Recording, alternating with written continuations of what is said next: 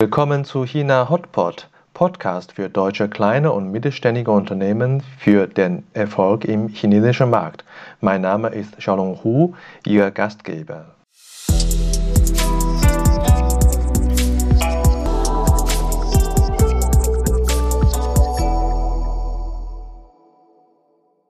Hallo, willkommen zu China Hotpot. Heute Episode 35, Frau Ulrike Widuwild, Country Manager, Partner Russell Reynolds Associates in Deutschland. Seit 1991 reiste Frau Widuwild regelmäßig privat wie geschäftlich nach China, bevor sie im Jahr 2014 entschieden hat, für zwei Jahre nach China zu gehen. Sie war Leiterin Standort Shanghai und hat das Geschäft für ihr Unternehmen im Markt entscheidend weiterentwickelt und wir hören das Hintergrundwissen über Personaldienstleistungen in China und wie ein Unternehmer sein China-Geschäft realistisch planen sollte. Hallo Frau Widowild, vielen Dank, dass Sie Zeit für uns haben. Hallo Herr Hu, ich freue mich sehr, hier zu sprechen und vielen Dank, dass Sie mich eingeladen haben. Das freut mich auch. Äh, Sie waren von Dr. Bell empfohlen worden als äh, die China-Expertin für den Markt China. Ich freue mich sehr, dass Sie auch so schnell äh, Zeitlücke gefunden haben. Ich weiß, Sie sind sehr beschäftigt. Aber dennoch möchte ich gerne wissen, Sie haben gesagt, dass Sie sehr oft nach China gefahren sind, bevor Sie in China stationiert sind. Und das heißt, wie oft fahren Sie normalerweise nach China? Ähm, also wir waren das erste Mal 1991 in China, das war noch sehr früh, äh, haben damals schon eine Rundfahrt gemacht und ich erinnere noch, in Xi'an gab es eben nur ein einziges Hotel. Ähm, und auch sonst äh, kann man sich die Welt heute gar nicht mehr vorstellen, wie sie damals war. Was aber passiert ist, wir haben uns sehr begeistert für China, auch für die verschiedenen Regionen, weil es ja eben nicht nur ein China gibt, sondern ganz unterschiedliche Provinzen und ähm, haben von da an dann angefangen, China zu bereisen und sind eigentlich alle drei Jahre wieder da gewesen. Und dann kam die Entscheidung 2014, bin ich gefragt worden ähm, von der Unternehmung hier, ob ich nach China gehe. Davor waren geschäftlich, ähm, lassen Sie mich überlegen, auch nochmal drei Reisen, also in 2013 und auch in 2010 äh, nach China. Und insofern wurde die Verbindung immer enger. 2010 äh, und 2013 und dann 2014 äh, in China stationiert. Das heißt, Sie sind mit Vorkenntnissen nach China äh, gefahren. Und was waren damals dennoch die Aha-Effekte für Sie? Ähm, ja, mit Vorkenntnissen. Insofern war es nicht der sogenannte Cultural Shock, von dem man immer spricht, denn wir wussten schon einigermaßen, worauf wir uns einlassen. Ähm, Aha-Effekt, es gibt einen sehr netten Abend. Ähm, nach zwei Wochen saßen mein Mann und ich in, im sogenannten Vordergarten unseres Compounds und guckten uns an und sagten, es war doch gar nicht so schwer. Wir sind hier und es fühlt sich alles gar nicht so anders an. Und wir haben sehr viele Menschen geholfen, äh, getroffen, die uns geholfen haben. Ähm, ein amüsanter Aha-Effekt, weil man ja am Anfang sehr damit beschäftigt ist, wie man umzieht. Und äh, mein Mann ist mitgekommen, unsere Tochter, die zu dem Zeitpunkt 14 war, und auch der Hund. Ähm, und ein, ein echter Aha-Effekt war, wie schnell ähm, in Shanghai die Relocation-Unternehmen äh, sind. Also das geht innerhalb von drei, vier Stunden und dann ist die Wohnung eingeräumt. Sowas habe ich ehrlich gesagt in Deutschland noch nie gesehen. Das heißt, sie sind sehr schnell und sehr gut eingelebt worden oder haben eingelebt. Ähm, dennoch haben sie ja eine, einen großen Auftrag äh, für das Unternehmen, den Standort äh, weiterzuentwickeln. Ähm, was äh, machen Sie oder was macht der Russell Reynolds äh, für, für Geschäfte? Ähm, ja, der Auftrag war schon einer, der mir Respekt abverlangte. Da hatte ich ähm, schon äh, doch ein Gefühl, kann ich das überhaupt? Es ist ja eine andere Sprache und eben Chinesisch Mandarin eine Sprache, die man nicht versteht. Und dann in, in so einem anderen Land zu arbeiten und auch alles aufzugeben, was man in Deutschland doch in 20 Jahren äh, aufgebaut hat, das war, also da hatte ich schon deutlich Respekt. Ähm, und was wir machen ist ähm, Executive Search, heißt das auf Englisch. Das heißt, wir suchen, wir unterstützen Firmen bei der Suche nach Führungskräften ähm, und auch im Bereich Advisory. Das heißt, wir beraten Firmen, wie ihre Teams noch erfolgreicher sein können ähm, und wie sie auch in den Teams schauen, wo sind Stärken und Schwächen und wie kann ich einzelne Mitarbeiter besser entwickeln. Ähm, und vielleicht ein, eine andere Anekdote. Ich kam an und sprach mit dem damaligen äh, Leiter der Handelskammer und der sagte zu mir, in Shanghai gibt es 5000 Personalberater. Ähm, das wird nicht ganz einfach für Sie. oh je. Hatte ähm, Russell Reynolds, also unsere Firma, hatte schon 20 Mitarbeiter dort vor Ort. Es gibt uns seit 96 dort. Es war nicht ein Neuaufbau, sondern es gibt die Firma schon lange und sie hat auch schon einige erfolgreiche Zeiten hinter sich. Und nun war aber eine Phase, wo wir sehr viel Wechsel hatten was sehr häufig passiert. Viele Mitarbeiter sind abgeworben worden. Wir sind von 30 Mitarbeitern auf 40, äh, auf, auf 20 gegangen und keiner war länger als drei, vier Jahre dabei. Das heißt, es fehlte so die Russell Reynolds DNA. Was ist unsere Kultur? Wir sind eine weltweite Firma in 46 Ländern unterwegs und haben ein, ein starkes Wertesystem und ähm, dafür, ich sage mal, unser Headquarter ist in New York und New York ist doch recht weit entfernt, wie viele von uns wissen, von Shanghai. Und insofern war eigentlich die Hauptaufgabe, diesen Russell Reynolds Geist äh, dort zu verstärken und auch dem Team zu erklären mit dem Wissen aus Deutschland raus, ähm, dass es ähm, gute Zeiten und nicht so gute Zeiten gibt. Dass es eben nicht immer nur Wachstum gibt, sondern auch mal Phasen gibt, wo ähm, man vielleicht nicht ganz so erfolgreich ist. Äh, das war zu der Zeit gerade gar nicht so einfach zu verstehen. Ja, also Top-Leute äh, wird ja weltweit gesucht und äh, New York, wie in Shanghai, wie auch in Hamburg, wo Sie jetzt sind. Ähm, aber dennoch könnte ich mich vorstellen, Sie haben ja schon ein bisschen angefangen zu beschreiben, wie der Markt so in China aussieht äh, für Personaldienstleistungsfirmen und ähm, ich gehe davon aus, äh, dass Sie in der ersten Phase auch festgestellt haben, dass das Geschäft in China äh, doch etwas anders sein kann wie in äh, Europa. Äh, konnten Sie sich noch an diese äh, Themen erinnern?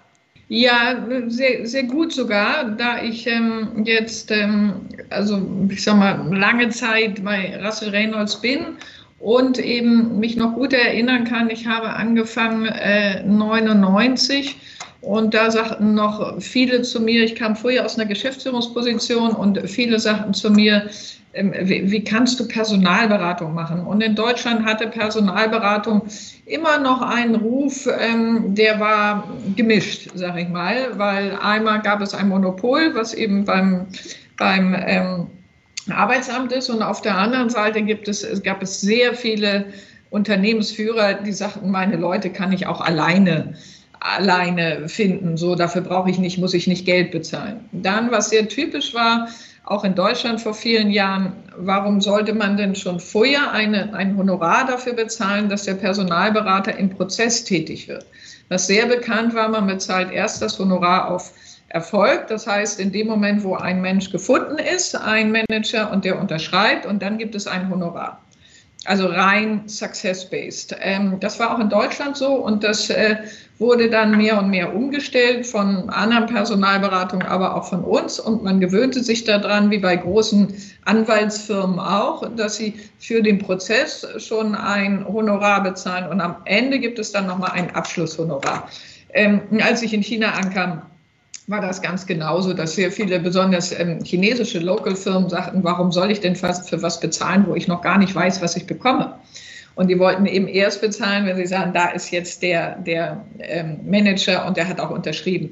Das konnten wir über die Jahre einigermaßen ändern. Es entwickelt sich immer mehr in die Richtung, dass es heute angesehene drei, vier, fünf ähm, Personalberater geben, die aber eben auch auf dem Level Geschäftsführung einstellen und die, die sich daran gewöhnt haben, dass sie für den Prozess, der ja sehr viel Arbeit beinhaltet, weil sie müssen eben erstmal den richtigen identifizieren, für den dann auch schon bezahlen. Und das, das war aber, das war ein längerer Weg.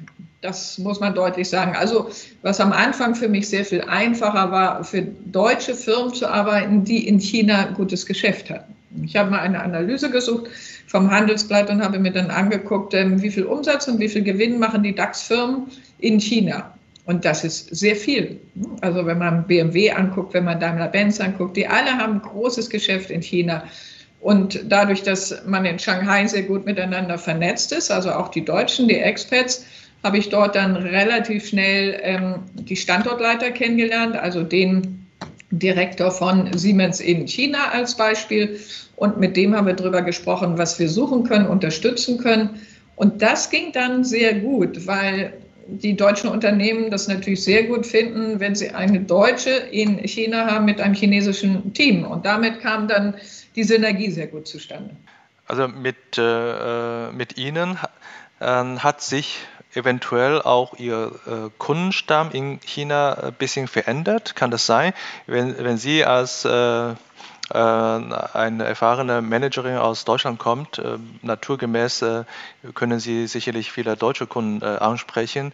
Wie wir wissen, Russell Reynolds ist ja ein internationales Unternehmen, headquartered in, in, ähm, in New York. Wie ist es eigentlich von der Kundenstamm die Aufteilung in China zu, zu Ihrer Zeit? Als ich anfing, war es noch ähm, doch oh, 80 Prozent äh, Multinationals, für die wir arbeiteten, 80, 90 Prozent Multinationals. Ähm, das dreht sich jetzt sehr stark. Ähm, wir sind sehr viel mehr für äh, chinesische Firmen unterwegs, was aber auch unser Ziel ist. Wir wollen sehr viel mehr noch verankert sein eben in China. Ähm, wir haben sogar einzelne ähm, SOEs, also State-Owned Enterprises, aber vornehmlich dann POEs, für die, für die wir arbeiten. Mittlerweile geht man in die Richtung Hälfte, Hälfte. Also es gibt immer noch eine ganze Menge internationale Firmen, also die Multinationals, wovon dann wieder relativ viele auch Deutsche, ne? also besonders die deutschen Mittelständler sind welche, für die wir eben stark in, in China arbeiten und, und alle die, die eben ein, ein bedeutendes Geschäft dort haben. Das macht ähm, sehr viel aus. Vielleicht, was auch noch eine Veränderung ist, was in den letzten Jahren stattgefunden hat, als ich ankam, 2014 suchte man noch sehr stark Expats, also das heißt, welche, die schon lange in China sind, aber eher Deutschen und Deutsch sprechen. Das hat sich ganz stark geändert. Wenn Sie heute ein großes Unternehmen wie Continental angucken, ähm, Conti hat äh, über die Jahre sich beeindruckend entwickelt in China und die Führung dort, das Leadership-Team ist chinesisch. Ähm, man hat bei Fresenius ähm, Chinesen eingestellt. Man hat ein gutes Beispiel auf Freudenberg, eine große Gruppe, ähm, die in China tätig ist. Das Forschungszentrum wird von einem Local, einem Chinesen geleitet Heute suchen sie zu 99 Prozent ähm, Locals, also weil sie einfach auch sehr gut ausgebildete Locals haben und dann macht es nicht mehr unbedingt Sinn, einen Expert einzusetzen. Und ich glaube auch, umso wichtiger ist auch die richtige Personalberatung zu suchen, den richtigen Local ähm, Top Manager zu finden. Ähm, Zumal ich kann mich äh, gut vorstellen, dass manche Personalentscheidungen doch äh, zusammen äh, mit Headquarter getroffen werden. wie ist es eigentlich Ihrer Meinung nach, wie sollte man eigentlich einen richtigen China-Manager finden für deutsche Unternehmen, die für ihre Niederlassung einen Top-Manager suchen? Ähm, also ich würde schon sagen, es ist ein schwieriger Prozess. Also und, und wir sind nachher drauf gekommen, wenn Sie heute fragen, ist es ein Deutscher oder soll es ein, ein China-Manager sein? Ich würde heute immer sagen, es ist entscheidend, den besten Manager zu finden. Sie können einen sehr guten Deutschen finden, der spricht ähm, äh, fließend Chinesisch. Nehmen Sie Sandra Bell, ist ein wunderbares Beispiel dafür. Sie ist eine exzellente Managerin, die China gut kennt und die Sprache spricht und das Land versteht. Ähm, wenn Sie jemanden haben, ich nenne es mal Local Local, einen Chinesen, der in China ausgebildet ist, aber noch nie für ein deutsches internationales Unternehmen gearbeitet hat, dann mag das eine sehr große Herausforderung sein. Also ich muss gucken, wo sind die Kompetenzen, die ich brauche und wenn ich jetzt aber, nehmen Sie einen klassischen deutschen Mittelständler, ähm, da muss ich auch wieder einen Chinesen finden, der die Sprache gut versteht. Und gerne dann jemand, wenn der Geschäftsführer für einen deutschen Mittelständler werden soll, dass er vielleicht schon mal für ein, zwei andere deutsche Unternehmen in China gearbeitet hat, weil dann versteht er, wie Deutsche sind, dass sie eben sehr auch, dass der Prozess wichtig ist für sie, dass sie verstehen wollen, wie das Zahlenwerk aussieht, dass sie Transparenz haben wollen, all diese Dinge. Mhm. Also mit der Personalbesetzung kommt ja auch einher mit dem Thema äh, Kultur, insbesondere wenn wirklich die Top-Top-Position von einem äh, lokalen Manager besetzt wird. Ähm, wie gehen äh, die deutschen Kunden äh, Ihrer Sicht nach um mit diesem Thema?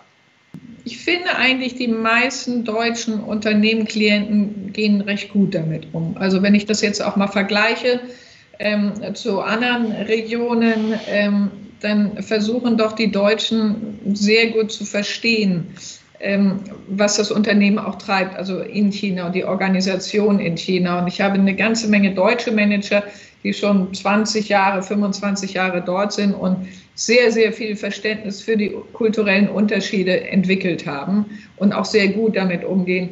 Es ist aber auch eine alte Verbindung zwischen China und Deutschland. Also Deutsche sind ja schon seit, besonders Shanghai, seit vielen, vielen Jahren immer wieder in, Deut in, in Shanghai tätig gewesen. Ähm, Lehrer wurden 1800 schon nach Shanghai geschickt und es gibt eine hübsche Anekdote.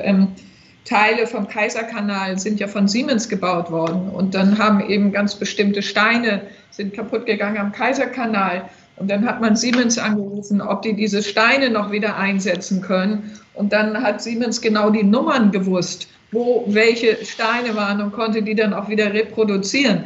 Ähm, ich weiß nicht immer, was Dichtung und Wahrheit ist, aber die Geschichte wurde häufiger erzählt, nach dem Motto, die Chinesen schätzen sehr an den Deutschen, wie strukturiert sie sind dass sie eben alles ganz genau wissen und dass sie von diesem Engineering-Ansatz kommen, diese hohe Qualität und ein gutes Produkt zu haben. Und die Deutschen schätzen wieder sehr an den chinesischen Unternehmen, ähm, mit welcher Flexibilität, aber auch mit welchem Erfindungsgeist sie vorwärts gehen können. Und wir hören natürlich hin und wieder kritische Stimmen eben zu Unternehmungen in China. Man sagt dann immer als Chinese, äh, als, als deutscher Unternehmer, ja, wir haben viel Geld da verloren. Ähm, wir hören viel zu wenig große, große Erfolgsstories, wie, wie, wie gut BASF in China ist, wie gut ähm, ähm, Bosch Haushaltsgeräte in China ist. Wir haben Daimler-Benz, wir haben BMW, also eine Menge Firmen, die wahnsinnig erfolgreich sind. Dennoch möchte ich auf dem Thema noch ein bisschen bleiben. Und zwar, äh, ich bin mir ziemlich sicher, Sie würden äh, auch mir zustimmen, dass die Unternehmenskultur in einem deutschen Unternehmen äh, ist doch anders als äh, jetzt verallgemeine ich jetzt ein bisschen ne, wie in einem chinesischen Unternehmen. Das merkt man ganz doll, wenn ein deutscher Manager, das gibt es ja auch, äh, in einem chinesischen Unternehmen äh, tätig ist oder tätig war. Äh, das meiste, was man äh, so Berichte bekommt, ist, dass die Kultur anders ist. ich möchte an einem Punkt fest nochmal festmachen. Ähm, in deutscher Kulturkreis oder vielleicht im westlichen Kulturkreis gibt es ja ganz äh, häufige Unternehmensformen oder Organisationsformen, die Matrixstruktur. Und die Matrixstruktur ist äh, für meinen Begriff doch äh, zweischneidig. Und ähm, wie gehen eigentlich äh, die Kandidaten, äh, die Sie mal betreut haben, mit dieser Matrixstruktur um, die in China eingeführt werden? Da, da ziele ich eher auf die äh, Kandidaten oder äh, äh, Manager, die äh, chinesische Background haben? Das ist eine, eine exzellente Frage, denn mit der Matrix-Kultur haben wir uns sehr viel beschäftigt. Ähm, man kann Unternehmen angucken, Multinationals, typische Multinationals, häufig mit Headquarter in US, die dann eine sehr starke Matrix einführen. Das heißt, der chinesische Country Manager berichtet unter Umständen dann erst an einen, der in Asia ist und er berichtet fachlich nochmal jemanden, der für die Produktsparte zuständig ist, der ist wieder weltweit oder sitzt in New York.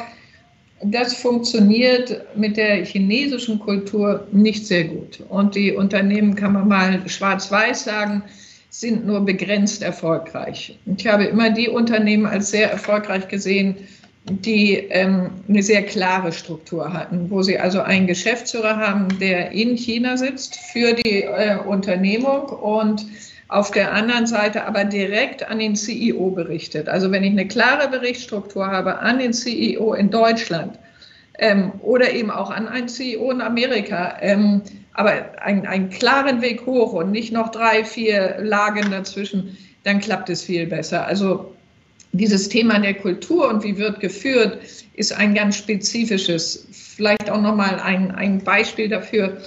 Sie kommen eben aus einem anderen Schulsystem, wenn Sie aus der westlichen Welt oder aus der deutschen Welt kommen. Das heißt, Sie sind sehr gewohnt über die verschiedenen Stationen, dass Sie im Team arbeiten, dass wir besprechen, was ist die beste Lösung. In, in Deutschland widerspricht man auch dem, dem Vorgesetzten einmal, auch dieses passiert.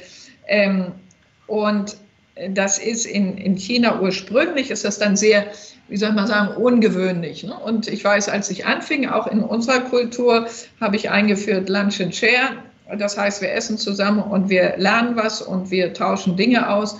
Das hat mich doch schon drei, vier Monate gekostet, bis wir angefangen haben, wirklich offen zu reden über das, was die Menschen bewegt und, und sie mir auch Fragen gestellt haben und auch kritische Fragen gestellt haben. Ähm, am Anfang eben, das war immer ein schönes Beispiel für die Kultur, wenn ich sagte, ich würde gerne, dass wir jetzt das und das machen und die Firma ansprechen und so und so müssen wir suchen, dann kriegte ich häufig die Antwort, yes, Ulrike, we hear you. Und das habe ich schnell gemerkt. We hear you heißt, wir tun das aber gar nicht, ähm, was du uns da erzählst. Äh, insofern habe ich dann meine Wege gefunden, dass ich eine andere Kommunikation habe, mehr frage, mehr zuhöre und mehr Vertrauen gewinne und darüber konnten wir dann Dinge umsetzen. Auf der anderen Seite muss ich sagen, wenn man ein chinesisches Team hat und das Vertrauen einmal gewonnen hat, dann geht das Team auch durch dick und dünn und das hat mich sehr begeistert. Dann konnte ja. ich mich zu 100 Prozent verlassen. Ähm, wogegen die westliche Kultur und gerne auch die deutsche äh, doch tendiert, sehr lange zu diskutieren und nochmal zu diskutieren, bevor wir dann Dinge machen und auch immer wieder in Frage zu stellen. Also da gibt es schon starke Unterschiede. Also wir können sicherlich an Dutzende oder mehr als Dutzende Unterschiede festmachen, dass die äh, Kulturen anders sind. Ähm, was ich aber mich äh, vordergründig interessieren ist, Sie haben ja auch selber probiert, äh, die Führungskultur oder die Führungsverhalten so ein bisschen adaptieren an äh, die lokale äh, Situation. Und ich gehe davon aus, dass auch erfolgreiche Unternehmen äh, werden alle ihr Gedanken machen, dass äh, Organisationsformen, Prozesse oder vielleicht auch Kultur so ein bisschen anzupassen. Äh, ich erinnere mich noch ganz gut an einen Satz, ich glaube, Sie haben mal gesagt, ein bisschen China äh, geht nicht. Und äh, heißt das, dass man, wenn man in China erfolgreich sein möchte, auch so ein bisschen äh, offen sein muss, damit äh, äh, auch die Unternehmenskultur nicht eins zu eins, nicht die Gene eins zu eins in China umgesetzt wird, sondern auch offen sein muss, um da auch landesspezifische Themen auf, auf diese Themen einzugehen. Absolut. Ähm, das ist eindeutig so ein, ein Punkt. Wenn ich nach China gehe und investiere, dann kann ich nicht sagen, ähm, ich bin in zwei Jahren erfolgreich. Ich muss einen längeren Atem haben. Und deutsche Manager hatten eine Zeit lang so eine Tendenz, dass sie immer hochgerechnet haben, wie viele Babys habe ich denn in China, die alle meine Windeln bräuchten. Und so haben die dann Businesspläne gemacht, die waren ganz beeindruckend. Wenn ich nur ein Prozent dieser Menge der Babys habe, die die Windeln kaufen, dann brauche ich mir ja keine Gedanken mehr zu machen als Hersteller von Windeln. Ähm, das klappt leider nicht so, weil sie eben in China sehr unterschiedliche Gehaltsstufen haben, Einkommensstufen. Die Provinzen sind sehr, sehr unterschiedlich. Die Städte sind ganz anders als eben vor allen Dingen die, die One-Tier-Städte ähm, wie Shanghai oder Peking sind ganz anders als Two-Tier- oder Three-Tier-Cities. Ähm, also da muss ich dann erstmal sehr drauf eingehen, wo bin ich überhaupt. Und dann gibt es einen ganz wichtigen Punkt, über den man sich klar werden muss. Und heute Morgen habe ich gerade wieder ein Telefonat dazu geführt, weil ein, für ein deutsches Traditionsunternehmen ähm, im Bereich Tischdekor wurde, äh, wird gesucht, ein Geschäftsführer in China. Und die Vorstellung, dass ich für einen Geschäftsführer dort so viel wie hier für einen Geschäftsführer bezahlen muss, ist ganz schwer. Also es wird gerne gesagt, das Geschäft ist doch noch nicht so groß, 5, 6 Millionen, da muss ich doch dann nicht viel bezahlen für einen Geschäftsführer. Dieses ist völlig falsch, sondern ein gut ausgebildeter Geschäftsführer verdient in China genauso viel Geld, wenn nicht mehr, als in Deutschland. Und dazu kommt eben der Währungskurs immer noch. Und ähm, das heißt, ähm, ich sage immer, you, you get what you pay ein chinesischer, gut ausgebildeter Manager weiß, wie viel er verdient. Er weiß auch, wie viel er bekommen kann. Und wenn er, wenn er das nicht bekommt, dann wechselt er auch wieder. Und ähm, sehr schön hat auch jemand mal zu mir gesagt, äh, ganz am Anfang, als ich ankam, die kündigte. Und dann sage ich, wieso kündigst du denn? Du bist doch ganz toll, du kannst weitergehen. Und dann sagt sie, wir sind nicht gewohnt, in China uns zu beschweren beim Chef. Und wenn wir zweimal zu wenig Geld bekommen, dann gehen wir woanders hin zu jemandem, der uns mehr Geld ähm, bezahlt. Also diese Verhandlungen, die man in Deutschland ja führt um das Gehalt und kann man noch mehr bekommen und so weiter, ähm, das ist erst gelernt worden. Und darum wechseln Leute in China auch sehr schnell, weil das die einzige Chance ist, eben in dieser Zeit weiterzukommen. und auch so viel Geld zu verdienen, wie sie brauchen für die Familie. Denn oft ernähren sie ja eine ganze Familie, die dahinter dann ist. Das muss man sich dann auch immer vorstellen. Also zurück zu der Frage, ich brauche einen langen Atem.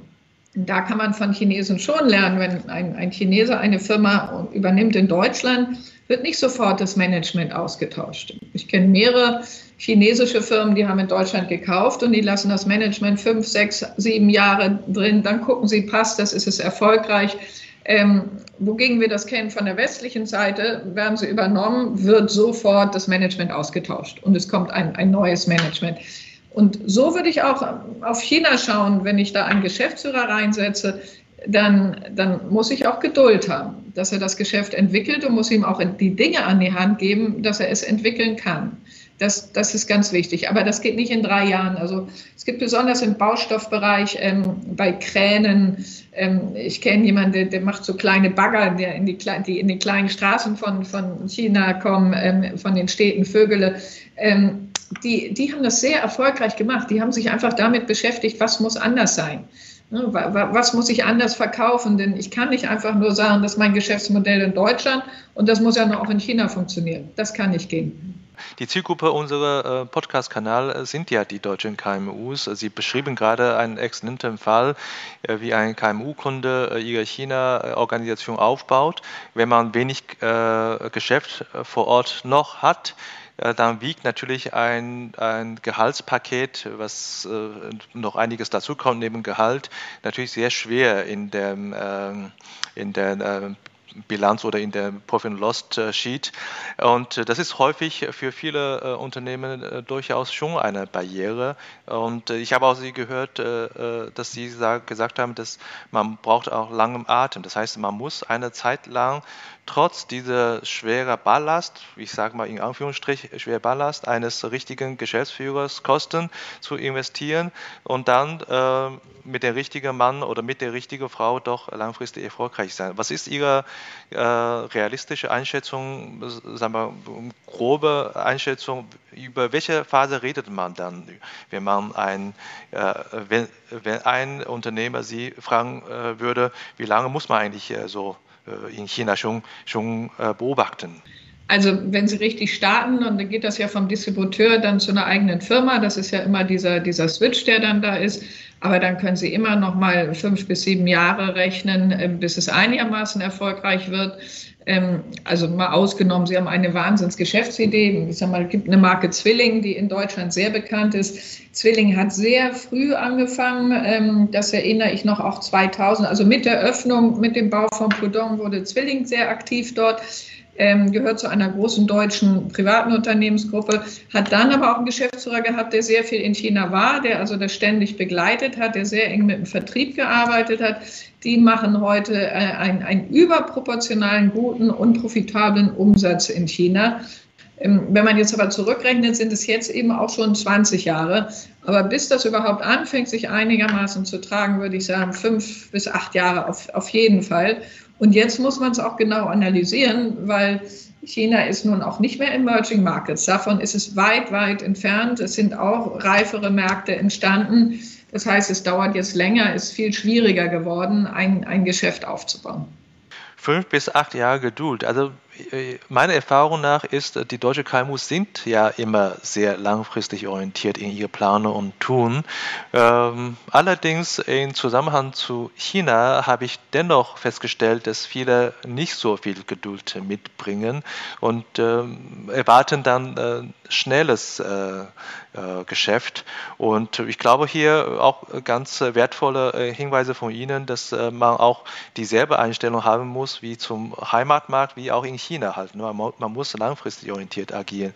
Nicht wie, man hat ja nicht diese Investment Power eines Konzerns eventuell, dass man da mit Kraft in einen Markt reinpusht. Man muss einfach aus, also organisch quasi das Geschäft entwickeln. Da muss man auch wirklich lange, lange Atem haben. Absolut. Und nun gehen wir mal weg von Startups. Aber wenn Sie in Deutschland ein Unternehmen haben, was jetzt, ich sag mal, an Consumer verkauft und eine neue Idee ist, ein neuer Müsli-Riegel, was auch immer, ähm, da brauchen Sie auch im Minimum fünf Jahre. Nun denken Sie über den Vertrieb nach. Sie werden nicht morgen bei Rewe oder Edeka eine Listung bekommen und die sagen, oh toll, neues Produkt wird sofort reingenommen, wenn es nicht was ganz Besonderes ist. Aber im Prinzip dauert das seine Zeit. Dann muss der, der Konsument es kennenlernen, dann müssen Sie gute Abverkäufer haben, dann müssen Sie eine gute Werbung machen. Das dauert in Deutschland auch lange. Und irgendwie denken viele, weil China so groß ist und so viele Menschen hat und die ja immer noch auf alles Neue warten, ähm, müsste das ganz, ganz schnell gehen. Und das ist ein, ein großer Irrgedanke, denn eins muss einem heute auch immer klar sein, Sie können in China heute alles kaufen. Sie können alles bekommen, alles kaufen und dazu kommt jetzt online. Da geht sowieso mehr oder weniger alles. Ähm, in, insofern ist es wirklich einen neuen Markt zu erarbeiten, wenn Sie jetzt noch anfangen wollen. Also liebe KMU, fünf bis acht Jahre Geduld. Ich denke, das ist äh, realistisch und trotzdem sehr wertvolle Hinweise. Ähm, Sie sind jetzt wieder äh, in Deutschland, in der schönen Stadt äh, Hamburg. Sie wissen ja, ich habe enge Bindung zu der Stadt Hamburg. Äh, was äh, hat eigentlich China oder Ihre äh, Station China für Sie bedeutet, jetzt beruflich, jetzt wenn Sie wieder in, in, in Deutschland sind und für das Deutschlandgeschäft verantworten? was hat das China-Geschäft in Ihrer jetzigen Aufgabe noch eine, eine Rolle? Ähm, das China-Geschäft war, was ich vorher gar nicht so wahrgenommen habe. Ich dachte, ich komme 2016 zurück und ähm, baue dann hier meine Klienten wieder weiter aus. Ähm, nun habe ich einige Klienten, die eben in China tätig sind, auch gut halten können über die Zeit. Damit habe ich gar nicht gerechnet. Nur, und ähm, bin dann zurückgekommen. Was ich hier feststelle, ähm, dass ich sehr viel neue Aufträge bekommen habe für deutsche Unternehmen, die in China besetzen, weil sie schätzen es, dass ich eben das Team, wir das Team dort haben und wir auch eng kommunizieren und ähm, ich um die Schwierigkeiten oder die Herausforderungen weiß, wenn Sie jemanden suchen für China, der eben beide Welten ganz gut verstehen kann. Das heißt also, wenn ich jetzt im letzten Jahr mal gucke, würde ich sagen, ein, Viertel meiner Aufträge habe ich exportiert nach China an das Team dort die dann wieder dort besetzt haben. Also in China, aber für deutsche Unternehmen. Das war, damit habe ich nicht unbedingt gerechnet. Das war ein, ein großer Vorteil. Und sicherlich ähm, würde ich sagen, ich habe hier dann 2017 Deutschland übernommen. Ähm, ich bin mir ganz sicher, dass mein Team nicht immer erfreut war über die China-Erfahrung. Äh, ähm, denn irgendwann hat jemand gesagt, das mag ja sein, dass es in China schneller geht, aber wir arbeiten nun mal anders und wir haben hier andere Prozesse in Deutschland. Also wie man so ist, die Reintegration ist auch ganz schön herausfordernd. Und ich glaube, manchmal wollten die von China nichts mehr hören von mir. Ähm, ich musste hier auch erstmal wieder lernen, dass eben Prozesse etwas anders sind. Äh. Sie können mich anrufen. ja, genau. Das hat etwas gedauert, denn privat kam eine sehr schöne Sache dazu. Die Tochter hat zwei Jahre hier dann ähm, die 11., 12. Klasse gemacht und hat dann gesagt zum Gap hier, ähm, ich gehe wieder nach Shanghai, ich werde da studieren oh. an Fudan University und ist nochmal alleine hingegangen, weil sie die Sprache ordentlich lernen wollte. Ähm, das hat uns dann doch sehr beeindruckt. Und äh, Interesse habe, äh, ist sie jetzt zur Corona-Zeit weiterhin in China oder wieder zurück? Nein, sie ist wieder zurückgekommen und äh, nach einem Jahr und hat auch sehr schön Mandarin gelernt. Sie würde zu mir sagen, nein, Mama, gar nicht, weil da braucht man viel länger zu. Da hat sie natürlich recht. Ähm, und dann hat sie aber gesagt, in Deutschland nicht studieren, sie möchte nach Amsterdam und da ist sie jetzt und äh, studiert wieder Wirtschaft mit Chinesisch. Ja, einmal China und dann lässt man sehr schwer wieder äh, los. Ich freue mich sehr zu hören, dass Sie beruflich äh, von China einiges mitnehmen konnten, aber auch privat, äh, denke ich, haben Sie sehr viele Erfahrungen oder Eindrücke gesammelt. Ich habe ein paar Fragen, so persönliche Fragen zu China. Ähm, was, was mich hier vordergründig interessieren ist, ähm, Sie waren in China. China ist ja das Land der Essen. Was ist eigentlich Ihr Lieblingsgericht? Chalombao. Also Chalombao weiß ich genau, wo, wann es welche Chalombao gibt. Ähm, das, das liebe ich sehr. Und dann ähm, gibt es noch so einen wunderbaren Fisch. Ich weiß nicht, wie das auf Chinesisch heißt. Ein, ein Fisch, bei uns würde man sagen, eine Art Karpfen, der wird mit ganz viel Chili gekocht. Und am Ende wird die Soße genommen und dann nochmal die Nudeln äh, in, in die Nudeln geschüttet. Also ein sehr, ähm, sehr chinesisches Gericht, sehr scharf. Das haben wir auch wahnsinnig gerne gegessen. Aber sonst Chalombao, also Dumplings in jeglicher Form. Und wir haben hier in Hamburg sehr lange gesucht, bis wir einen Chinesen gefunden haben, der wirklich original kochen kann und wo sie gute äh, Hühnern, Hühnerküche finden. wir machen ja keine Schleichwerbung, aber im Nachgang vielleicht können Sie mir das Restaurant verraten. ja, ähm, wie sind Sie am liebsten in China verkehrstechnisch unterwegs? Ähm, verkehrstechnisch war es in China schon eine schöne Geschichte. Ich kam an und sagte, ich brauche keinen Fahrer, weil als Deutscher findet man das ja ein bisschen komisch mit so einem Fahrer. Ähm, nach drei Monaten ähm, mehreren kaputten Schuhen im Regen stehen geblieben, Taxifahrer, die einen nicht mitnehmen wollten. Ähm, habe ich dann gesagt, okay, wir akzeptieren Fahrer ähm, und habe das System dann auch, haben wir deutlich besser verstanden, dass einfach viele Menschen davon auch leben, dass sie einen durch die Gegend fahren und sie können es eben einfach besser als wir. Also insofern, mein Mann hat zwar den Führerschein gemacht, also und darf in China auch fahren. Ähm, und äh, nichtsdestotrotz sind wir nachher ganz viel, es gibt sehr schöne Netzwerke, ähm, da können Sie heute ähm, über, über online, ähm, wenn Sie reisen in China, Studenten anrufen und die holen Sie dann ab, wo Sie mit dem Flugzeug oder eben auch mit dem, mit dem Zug ankommen. Die haben selber ein Auto, machen dann Fremdenführer und fahren sie in der Stadt rum. Und das haben wir festgestellt, ist die schönste Form, die es gibt, um China kennenzulernen ähm, dem, dem Stress des Verkehrs nicht ausgesetzt zu sein und trotzdem rumzukommen. Wenn wir jetzt selbst Shanghai nehmen, dann sind wir viel zu Fuß gelaufen, aber das geht ja nur im, im inneren Zirkel, sonst ist es nicht denkbar. Da gibt es auch eine äh, Anekdote von mir. Äh, äh, Sie wissen vielleicht, meine, meine Frau ist ja deutsch, wir haben in China gelebt. Ich bin natürlich auch Auto gefahren. Äh, meine Frau äh, hinten mit zwei Kindern, Mischlingskinder. Äh, dann sind wir in Compounds reingefahren. Äh, jedes Mal, wenn wir nicht äh, gerade nach Hause fahren, äh, zu Besuch, zum Beispiel Vizcaya oder woanders fahren, dann werde ich immer als Fahrer identifiziert und ja. habe dann schöne Unterhaltung mit den Guards. Das ist für mich auch ein, ein Erlebnis. Ähm, was ist eigentlich Ihr, Ihr Lieblingsreiseziel in, in China? Ähm, oh, wir, wir sind sehr viel gereist. Wir haben im zweiten Jahr festgestellt, jedes zweite Wochenende Reisen ist viel schöner als Shopping. Und ähm, haben einfach gesagt, der Weg ist das Ziel. Und nun muss ich ehrlich sagen, äh, am tollsten fand ich Yunnan, also wunderschön, ähm, die, die Städte auch, die es in Yunnan gibt. Dann das tibetanische Vorland ähm, fanden wir auch ganz toll. Und, und wir waren auch im Winter von Harbin begeistert. Äh, wenn man dann diese Eisfelder sieht, äh, wieder was ganz anderes. Ähm, und später haben wir dann noch die Minorities entdeckt. Das ist in Guyang, also Guilin und dann eine Stunde nördlich ah. Guyang. Und da gibt es dann ähm, Dörfer noch, die, die äh, teilrenoviert sind, aber die urchinesisch sind. Äh, und das hat uns fasziniert. So schnell haben wir unsere Zeit schon äh, verquatscht, würde ich was sagen. Und äh, meine letzte Frage, äh, haben Sie vielleicht noch einen weiteren äh, Experten oder eine Expertin für mich als äh, Ansprechpartner für dieses Interview? Ähm, das ist eine schöne Frage, damit Sie weiter Menschen treffen, die China sehr gut kennen. Ähm, ich würde empfehlen Stefan Gilch. Stefan Gilch ähm, war bei Herrenknecht, war bei vielen klassischen deutschen Unternehmen in China tätig, hat 18 Jahre, glaube ich, 20 Jahre in Shanghai gewohnt und ist jetzt zurück in Berlin und immer noch ähm, Senior Advisor, Aufsichtsrat, Beirat für Unternehmen, die viel mit China zu tun haben und auch ein spannender Gesprächspartner. Darüber würde ich mich sehr freuen, falls Sie äh, Kontakt äh, herstellen können. Und äh, von meiner Seite aus schon mal vielen Dank und schönen Gruß nach Hamburg, die schöne Stadt. Und ich äh, freue mich, wenn wir ein anderes Mal nochmal telefonieren. Vor allem, Sie müssen mir sagen, äh, wie das Restaurant heißt. das sage ich Ihnen gerne.